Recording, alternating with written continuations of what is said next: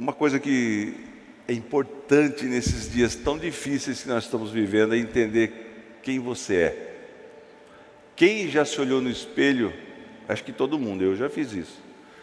Quem já se olhou no espelho, quando não, alguém, ninguém estava vendo você, e você diz assim: Quem você é, Ciro? Rapaz, você é um perdedor, hein? De novo você errou. De novo você deu essa mancada. Está vendo? Você não faz nada de certo. Eu já fiz isso. Se você, quem já fez isso? Se você não quiser levantar sua mão, mas a gente faz isso.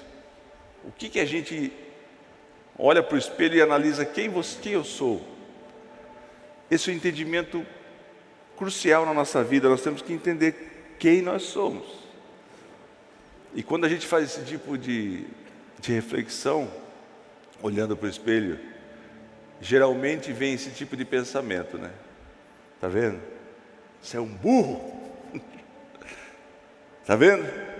Você de novo agiu dessa maneira e, e perdeu novamente, tá vendo, o perdedor? É assim que o inimigo faz, assim que os pensamentos nos dominam, mas em 2 Coríntios, no capítulo 3, 18, diz assim: olha só, que interessante. Mas todos nós, eu e você, coloca o versículo para mim, mas todos nós, com o rosto descoberto, refletindo como um espelho a glória do Senhor, somos transformados de glória em glória na mesma imagem, como pelo Espírito do Senhor. Quem você é quando você olha no espelho? Qual a imagem que você tem de você? Quando olhamos para Jesus, Ele nos reflete de volta a imagem de que fomos criados. Quando a gente olha para Jesus, a gente começa a entender a nossa identidade. Quando você olha para Jesus e não olha para você, você começa a entender quem você é. O que, que eu sou, pastor Ciro? Segundo Coríntios capítulo 5, versículo 17, diz assim, que se alguém, assim que se alguém está em Cristo, quem que está em Cristo aqui? Se alguém está em Cristo, nova criatura é. Ah, mas eu sou aquele, você é nova criatura. Olhou para o espelho, você vai entender, eu sou uma nova criatura. As coisas que se passaram, as coisas velhas se passaram, eis que tudo se fez novo, novinho em folha. Olhou para o espelho e falou: fez tudo novo, Deus fez tudo novo na minha vida, eu sou uma nova criatura. O que quer dizer novo? Novo quer dizer protótipo. Quando você vai fazer, eu estava vendo as motos que vão sair agora, irmão, cada moto muito totalmente diferente das motos. Tem moto que vai voar, você não acredita? Tem moto que não tem aro, assim, uma roda, é coisa impressionante. Se você pesquisar na internet, você vai ver. Mas para fazer essa nova moto, tem a primeira moto, tem um protótipo, o novo. Mas é, é, é, diferente, essa moto vai voar, como é que vai ser? Tem que fazer um novo. Eu e você somos os novos, o protótipo de Deus, porque nós somos uma nova criatura, a primeira criatura criada imagem e semelhança de Deus somos nós. Sabia que o nosso Deus é a nossa imagem e semelhança? Então, quando você olhar para o espelho, você vai falar: Não, eu sou, eu não sou um derrotado, eu sou imagem e semelhança do meu Deus que me criou. Mas, Pastor Ciro, nessas, nesses tempos tão difíceis, a gente está vivendo tempo de muita tempestade. Tem pastores aqui que não podem vir na igreja, estão com Covid, amigos meus que, que estão no hospital. A gente olha o número de leitos em Limeira, 100% dos leitos ocupados. Quando acontecem as tempestades, será que, que muda a minha imagem? Ou muda a imagem de Deus para mim? Mesmo nas tempestades da vida, a identidade de Deus, a imagem de Deus é a mesma. Ele não muda. Será que as tempestades da vida têm mudado a identidade de Deus para nós? Será que quando a gente passa por dificuldades, a gente começa a falar, puxa, mas, sério, mas Deus está fazendo isso? Por que, que Deus permite isso? Por que aconteceu isso? Por que, que essa Covid? Por que, que essa dificuldade, sabe? eu vejo, eu vejo como, eu uso como exemplo, eu não exalto não, mas eu, eu vejo os meus pais um exemplo. Imagine você levar seus dois filhos, um filho de dois anos, que era eu, e minha filha, minha filha não, minha irmã, uma menina de um ano. Aí você leva os dois para uma convenção nacional, trabalhando na obra e, e se esforçando para ser um, um pastor, um, trabalhando nesses últimos dias na, na seara do Senhor. Aí você vai numa convenção estadual e sua filha começa a ficar, passar mal e começa a ficar ruim. E eles começam a orar. Eu, eu não lembro dessa, dessa imagem, porque eu, eu era, tinha dois anos, eu não entendia direito, mas eu imagino que meus pais clamaram muito. Imagina você clamar pela vida de uma filha que era linda, de um ano, que já tinha dado muito sorriso para minha mãe, para meu pai, que existia um amor tão profundo. Quem é pai sabe disso. E aquela criança começa a desvalecer, e minha mãe começa a clamar e chorar, meu pai clamar e chorar, e muitas, muitos irmãos orando por aquela criança. Mas ela acaba partindo. Onde está Deus? Por que, que Deus permitiu isso? Por quê?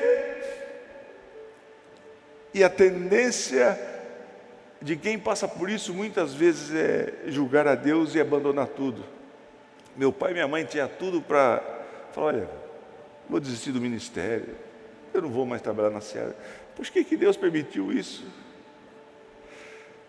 Meu pai falava, podia falar para si mesmo, falar, não vou voltar a ser dentista, ele era protético, protético. Vou fazer a advocacia que eu sempre quis fazer, eu não quero mais saber. Mas eles reagiram pela fé de uma maneira tão maravilhosa. E minha mãe e meu pai entenderam que a identidade de Deus não muda, que Ele é o mesmo Deus, que Ele tem uma boa obra na vida deles, que Ele tinha um plano, um propósito na vida deles. E minha mãe, pelo contrário, abraçou o ministério aí que ela começou a ser pastora. E meu pai continua sendo pastor e continuou crescendo o ministério dele e vieram aqui para Limeira. Sempre que eu reduzo a Deus, eu reduzo a mim mesmo, eu reduzo a minha fé. É, Deus não fez, por que, que Deus não fez? Por que, que Deus faz sempre assim? Você reduz a Deus, você reduz a si mesmo, você reduz a sua fé. Deus não muda. Nós mudamos, as coisas acontecem, mas Deus não muda. Os pensamentos de Deus são muito mais altos que os nossos pensamentos. O que eu vejo no espelho se eu vejo Jesus na minha vida, e o que eu vejo no espelho é crucial para mim. O que você entende de você mesmo é crucial para você. A identidade é muito importante. Quando os seus pensamentos, quando você se leva por pensamentos de derrota, você é escravo daquilo. Sabe, irmãos, a gente tem aqui, já tivemos pessoas que vieram dormir embaixo da marquise da igreja aqui, e nós fomos ajudar muitas vezes viu? Tem um lugar para você, lá te dar um banho, vai fazer sua barba, vai dar alimento. Tem um lugar para você ficar lá. A pessoa pode até ir, a maioria não quer ir. A pessoa pode até ir, fica um, dois dias, mas ele volta para a rua. Porque a identidade dele é a identidade de uma pessoa que é um sem-teto que vive na rua. Então, nós temos que mudar ele olha para o espelho, ele vê uma pessoa derrotada, eu tenho que andar na rua. E muita gente formada, muita gente que estudou, muita gente que tem condição intelectual, mas ele é derrotado pelo pensamento.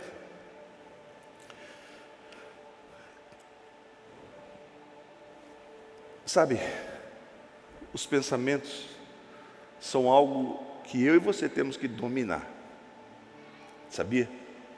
Nesses tempos de crise, vem esses pensamentos: puxa vida, está vendo? Como que eu vou enfrentar esses dias?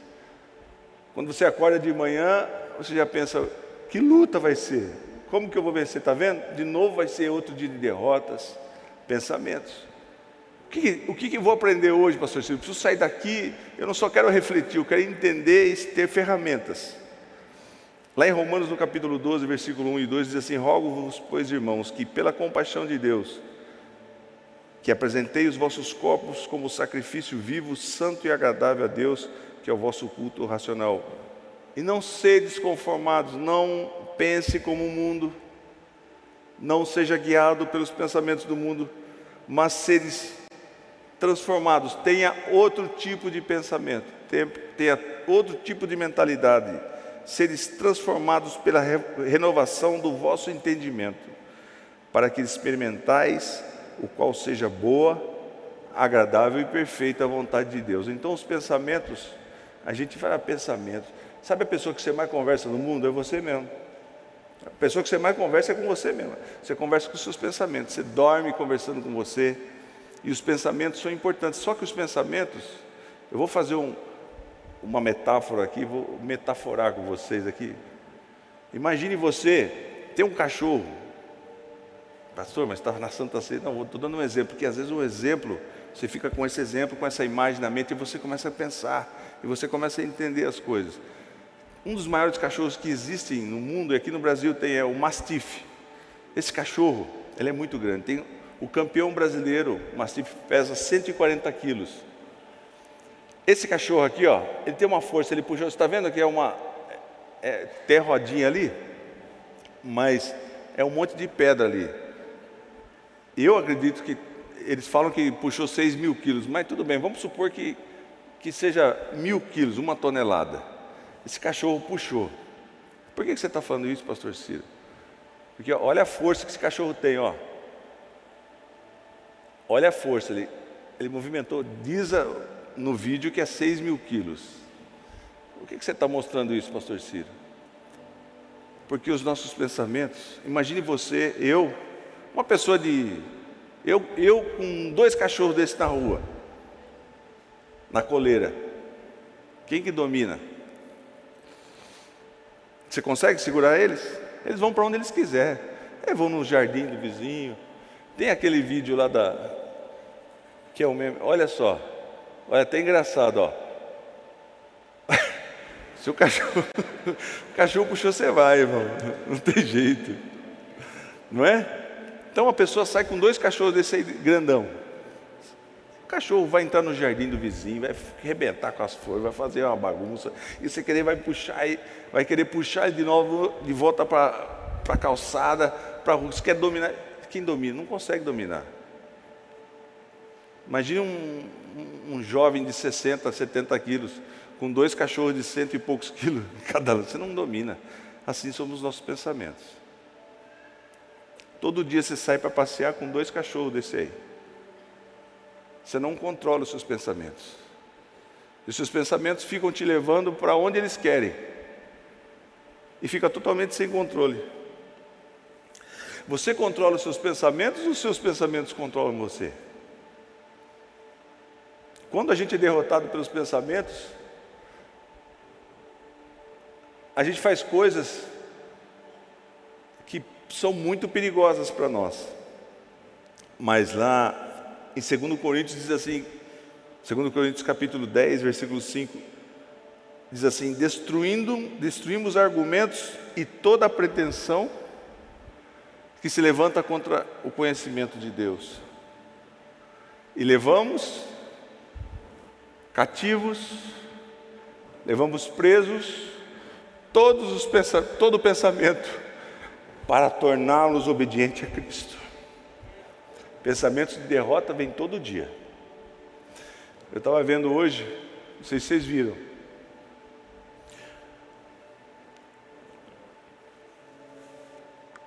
Um senhor pulou do 17 andar de um hotel em São Paulo com, com sua filha de seis anos cometeu suicídio. Só que levou a filha, ele escreveu um bilhete. Alguém viu isso nas notícias? Ah, pessoas viram. O que, que fez ele cometer isso aí? Foram os pensamentos que o levaram a fazer isso. Pastor, mas como é que eu faço para levar cativo os pensamentos? Eu não consigo, não tenho forças. A palavra de Deus está nos ensinando que é uma, uma ação, uma atitude nossa. Nós temos que levar, todos os dias nós não podemos sair com os cachorros indo para qualquer lado. Não. Você tem que botar esses cachorros no canil. Mas, pastor, vem, vem um pensamento de manhã assim: ó, pô, esse dia vai ser um dia de derrota. Você vai falar: eu não aceito em nome de Jesus, porque Jesus já venceu tudo por mim, porque eu sou mais que vencedor em Jesus Cristo. Esse dia vai ser um dia como o outro. Lembra que mais um dia que eu vou brigar com todo mundo, mais um dia que eu vou discutir, mais um dia de, de guerra na minha empresa, mais um dia que eu vou vir frustrado para casa. Não. Você tem que levar cativos, cativo esse pensamento. O nosso cérebro precisa ser treinado pela palavra, para não sermos reféns dos pensamentos, para torná-los obedientes a Cristo. Você tem que encher a sua mente da palavra de Deus. Em vez de eu ser transformado, eu estou sendo conformado com a imagem do mundo. Será que é isso que eu estou vivendo? Então o mundo fala: olha, você, vai ser, você não dá nada, você não presta para nada. Não. Isso é você estar se conformando, isso é você estar aceitando o sistema do mundo. Os sentimentos, muitas pessoas são levadas por sentimentos. Uma, toma atitude dessa de um homem que pula com a filha, ele foi levado por um sentimento. O Mateus me mostrou, falou, pastor, teve um caso um mês atrás. A mulher fez um vídeo com a criança no banco de trás e falou no vídeo: Olha, esse vídeo vai para o seu pai, é o último vídeo nosso. E ela pegou o carro e deu de frente para um caminhão. O que, que faz uma pessoa tomar uma atitude dessa? Foi derrotado pelos pensamentos. Eu me sinto mal, então eu vou pensar só sobre isso. Não. Se eu me sinto mal, eu vou pensar o que Deus pensa sobre mim. Se eu me sinto mal, eu vou pensar nas promessas que Deus tem para mim. Eu tenho que agir de forma atuante sobre isso. Em Josué, no capítulo, 8, no capítulo 1, versículo 8, diz assim, Deus fala para Moisés, Moisés, oh, Josué, é o seguinte, Moisés morreu, agora você vai liderar o povo de Deus. Certo, Moisés? Então, ser forte, corajoso, fala várias vezes. Mas no versículo 8 diz assim: olha, está um segredo aí para você não ser dominado pelos pensamentos. Não deixe de falar as palavras desse livro da lei e de meditar, meditar nelas só de manhã, é isso? É isso, irmãos? De dia e de noite, para que você cumpra fielmente tudo que nele está escrito. Só então, aí, os seus caminhos prosperarão e você será bem-sucedido. Você quer ser derrotado pelos pensamentos ou você, você quer ser próspero, bem-sucedido. Não se aparte da sua boca o livro desta lei antes, medita nela de dia e de noite. Você vai trocar os pensamentos ruins pela meditação na palavra de Deus, para você entender o que Deus diz sobre você. O que é meditar? Uma das palavras para meditar é a mesma palavra, a mesma raiz, quer dizer rugir.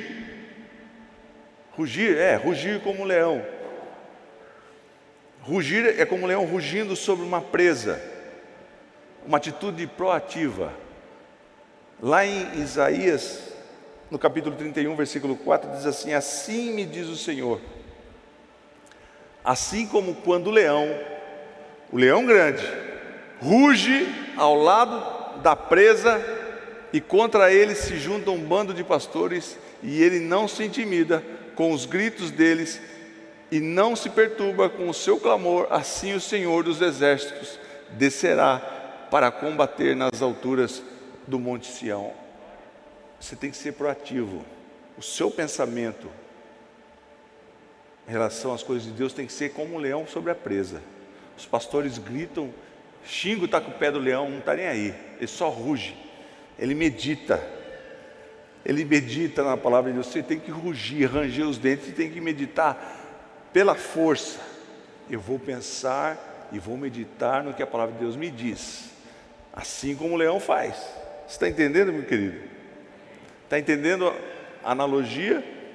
A meditação bíblica não é esvaziar a sua mente.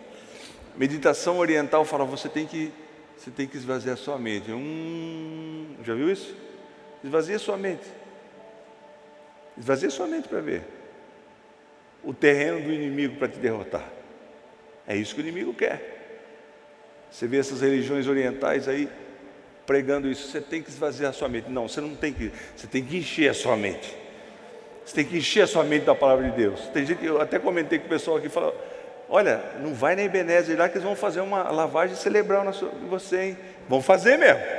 Nós vamos limpar tudo que não presta e vamos encher da palavra de Deus a sua mente.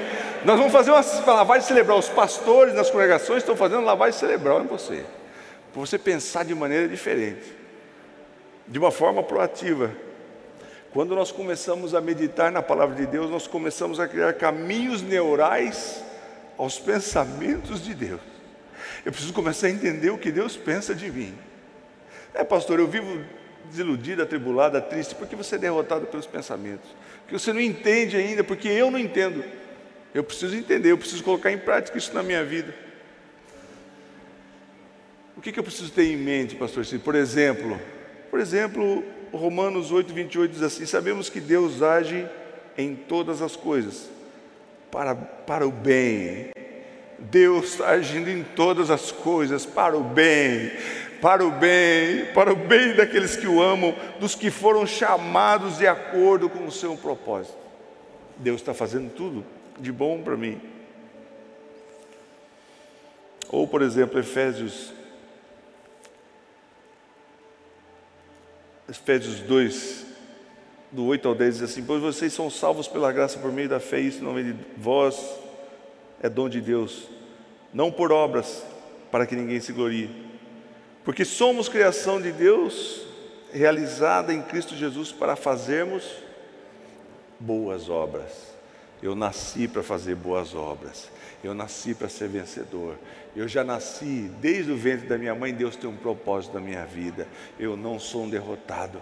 Eu não vou deixar os pensamentos me levarem aonde eu quiser.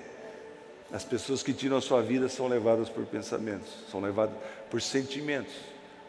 Ah, eu sou levado por sentimentos. Se eu sentir uma coisa, então eu vou, eu vou por ali. O sentimento, ele, como Senhor da nossa vida, ele é terrível. Se você for levado por todo tipo de sentimento, seu final é a morte. Mas nós não podemos ser levados por sentimentos nem por pensamentos.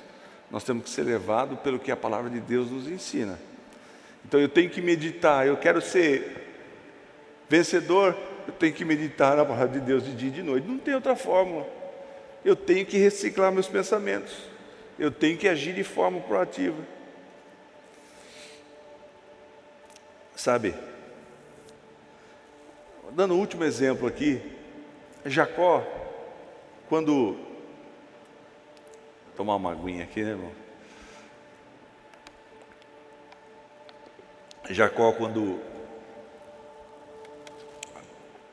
conheceu Raquel, seu sogro Balaão, e o sogro dele começou a tirar vantagem dele. Trabalhou sete anos para casar com Raquel, vocês sabem da história? E depois de sete anos ele enganou a Jacó e casou com Lia. Ele trabalhou mais sete anos. E, e o, o sogro dele entendia que ele era abençoado por causa de Jacó, que Jacó era um homem de Deus. Mas Jacó não estava tendo vantagem. E Labão roubava muito dele. Então ele falou: Vou fazer uma proposta para você, Labão. Olha, dê as ovelhas as ovelhas que nascerem branquinhas ou pretas, com uma cor uniforme, são suas. As que nascerem malhadas, salpicadas, tiver algum tipo de, de, de, de, pinta no pelo, serão minhas. Labão falou: beleza, ótimo negócio. Você é tonto, né, Jacó? Você é bobo, cara. Nasce muito mais as, as ovelhas com uma cor uniforme do que o que, que Jacó fez? Ele pegou varas, olha o que, que fala aqui, ó. Que ele, Jacó pegou galhas verdes de estoraque, amendoeira e plátano, e neles fez listras brancas, destacando-as parcialmente e expondo assim a parte branca interna dos galhos. Depois fixou os galhos descascados juntos aos bebedouros, onde os as ovelhas iam beber água. E ali também elas se reproduziam. Lugar onde costumavam beber água. Na época do cio, os rebanhos vinham beber e se acasalavam diante dos galhos e geravam filhotes listrados, salpicados e pintados. Pastor, mas coisa doida, como é que é? Deus está explicando sobre pecuária para nós. Não, Deus está explicando que é um exemplo de que você é o que você enxerga, o que se reflete. Então ele punha os galhos lá, o galho refletiam também na água, as ovelhas vinham aqui e elas se transformavam em salpicadas. Assim também, quando nós entendemos, quando nós vemos a reflexo de Jesus na nossa vida, a gente muda também. Você vai ser de novo uma nova criatura, você vai mudar. Você vai ter um destaque, você vai ter uma marca de Jesus Cristo na sua vida. E, e Jacó foi bem sucedido. Jacó, as ovelhas de, de Labona, tudo manca, ceguinha. E as melhores, as mais bonitas, as mais fortes, que tinham o acasalamento ali na beira da, do lago, eram as mais fortes. Deus está ensinando para nós que você não se torna o que você quer se tornar. Você não se torna o que você quer se tornar. Você se torna o que você vê no poço da sua imaginação, no poço da sua fé, no que você entende que Deus pode colocar, onde você pode chegar, o que, é que Deus pode fazer por você.